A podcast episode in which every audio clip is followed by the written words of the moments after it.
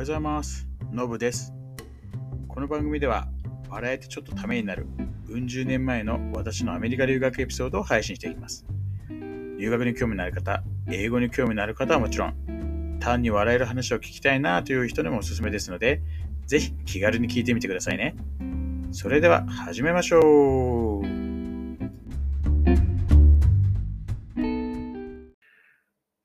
はい、えーでは今日の配信早速始めていきたいと思います。えー前回の配信で、えー無事にこうアメリカ着きましたというところまでお話ししたと思うんですけど、えーその後、えーバスで、えー大学の方へ、えーみんな移動しまして、えーその、まあ、大学の、まあ、寮、えーに入ったんですけど、えーアメリカの大学は結構、その大学内のあの寮に泊まる人が多いんですよね。あのまあ、自分の大学行った時も、本当一つじゃなくて、えーもう何個もあるんですよ。こう大学の敷地内こう治療ような感じで。で、まあ、えーまあ、初めてアメリカ行った時も、まあ、そういった形でこう寮に泊まりましたと。で、大学の名前、ちょっと覚えてなくてですね、UCLA みたいな感じじゃなかったと思うんですけど、そんな、そんな多分大きいとこじゃなかったと思うんですけど、多分なんとか大学、ロングビーチ校みたいな感じだったと思うんですよね。で、まあ、そこでまあ何やったかっていうと、まあ、基本的にはそのアメリアメリカでの生活でこう気をつけなきゃいけないことを学んだり、あとはなんかこう英語の勉強だったり、こう英語を実際にこう使っていく上で、えー、なんか気をつけなきゃいけないことみたいな話とかが多分あったんですね。いくつか覚えてることがあって、まあ一つは、その、こうアメリカの治安、気をつけましょうっていう動画を結構見せられたんですけど、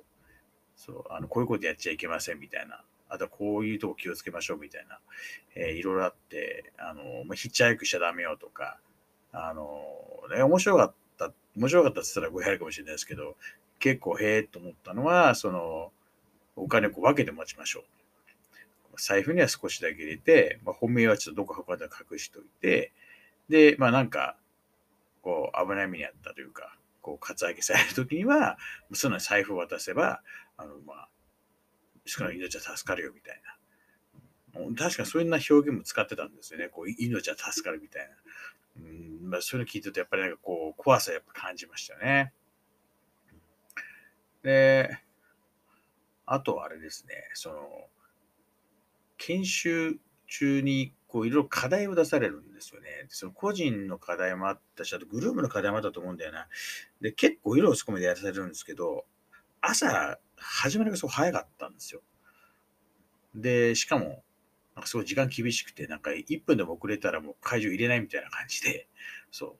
だから夜遅くまで朝早く起きてってすごいきつかった記憶がありますね。なんか一回、ギリギリ起きてこう、結局朝食取れないまま行ったことがある記憶もありますね。そう。で、まあ、そのまあ、朝食というか、まあ、食事ですよね。まあね、美味しくないですよね。あの、アメリカの大学の本当食事っていうのは美味しくないですね。うん。あのまあ、大学にもよるのかもしれないですけどね、少なくとも、そう、自分が行った3つの大学は、本当正直そんなにあんまり美味しい感じではなかったですね。なんかね、その、ダイニングがいくつかあるところだったりすると、結構料金も違ったりするんで、高めのところはそれなりに美味しかったっていうのもあったような気もしますね。ただまあ、総じても美味しくはないと。ただ怖いのはこう、慣れるんですよ、人間ってね。もともと私の下がグルメでなかったっていうのもあるんですけど、そう、あの、だんだん慣れていくっていう。普通に食べれちゃうっていう。そう、そういうのもありましたね。えー飲み物とかもこう自販機とかあるんですけど、結構なんか、日本で見ないブランドのものとかでなんか、なんか怖くて、まあ、自分が知ってるような、まあスプライトとか、ミニッツメイドとか、まあそんなんばっかり飲んでたような記憶がありますね。であと、そうですね、日本人がこう集まるわけですけど、ほとんど日本人しかいないわけですけど、その、お前の話でも話したと思うんですけど、自分が行くこう大学の人とはあんまりこう、日本では会った記憶がなくて、ただあの、日本で結構こう関係性を作ってるグループもあって、そう、そういった人たちは、そういったグループは結構ずっとワイワイやってるんですよね。だから、もう、そのグループ出来上がっちゃって、こうなかなか入っていきにくいような雰囲気。いや、関西系が多かったな。うん。まあまあ、でも、まあ、日本人の友達作りに行ったわけじゃなかったんで、別になんかね、そこでこう仲良く、まあ、当然仲良く、悪くなる必要もないので、仲良くできた方がいいと思うんですけど、あんまりただ、その少なくともロングビーチとはそんなに、うん、日本人とはその遊ぶとかっていう意味ではあんま絡まなかったかな。まあまあ課題も多かったし、そんな読めなかったってのありますけどね。であとは強烈に覚えてるのが、その、コーディネーターというか、その、えー、一緒に、こう、大学生活を送る上でですね、こう一緒にその、同じエリアに住む人たちがいて、いろいろサポートしてくれるんですけど、エデミナイは留学経験ある人とか、まあ、今在住してる人たちっていうような感じの人たちだったんですけど、いろいろその経験で話してくれるんですよね。で、そのうちの一人が話してたのがあって、その、その人結構、まあ、英語は苦手だったんだけど、頑張って英語喋るようになりましたと。ところが、なんか1年ぐらいしたら、突然なんか英語が喋れなくなった。聞き取れなくなったみたいなことがあったらしいんですよ。まあ、でも、ものすごいなんかパニックになって、鬱になってみたいな。で原因がわかんないらしいんですよ。わかんなかったって言ったんですよね。で、まあ、結局、それも1ヶ月、2ヶ月したなんか、自然に戻に戻ったらしいんですけど、まあ、その話聞いた時はやっぱ怖かったですよね。もともやっぱ英語、同じような感じですね。英語は、英語は苦手だっていうところから英語できるようになってって、まあ、15枚はこう目指していくところじゃないですか。で、もしね、この頑張って英語できるようになっても、え、いきなり忘れちゃったりするの？とかってすごく怖かった。まあ、結論から言うとね、そんなのなかったんですけど、ただまあでも、その話を聞いてたおかげで、あの、なおさらこう勉強に手を抜かなかったですね。うん。あの、別にその人がこう、手を抜いてたってわけじゃないんですけど、こう、まあ、これだけやったら忘れようないだろうぐらい、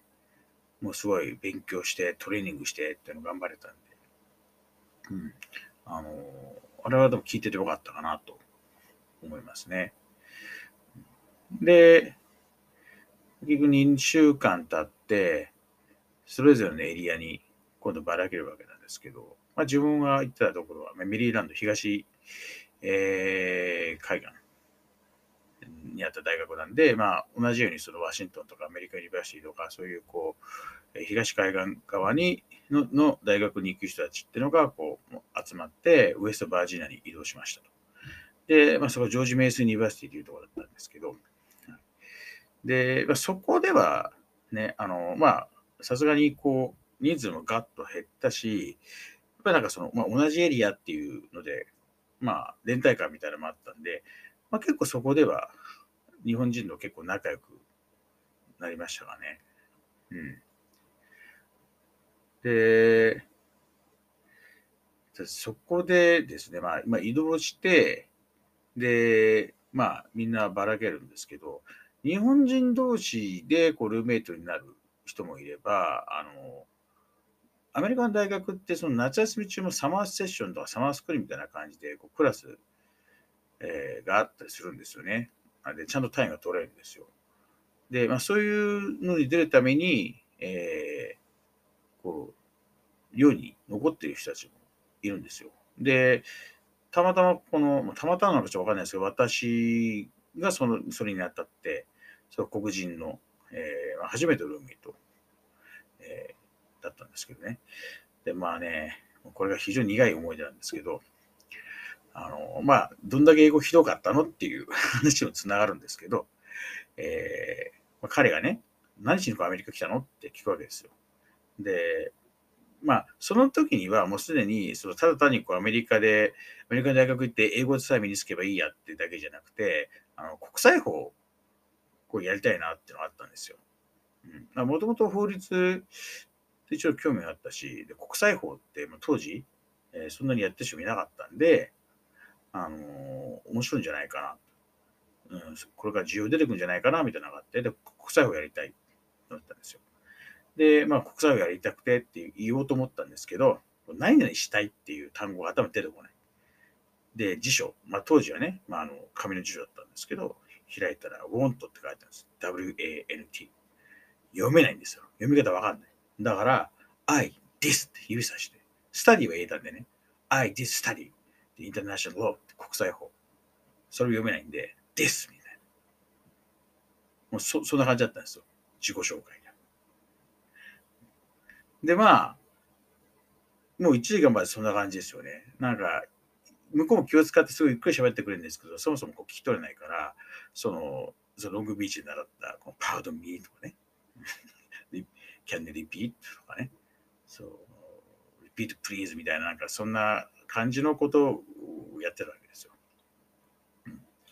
で、まあそんなやりとりが、えー、まあ続いて1週間ぐらい経った頃ですね。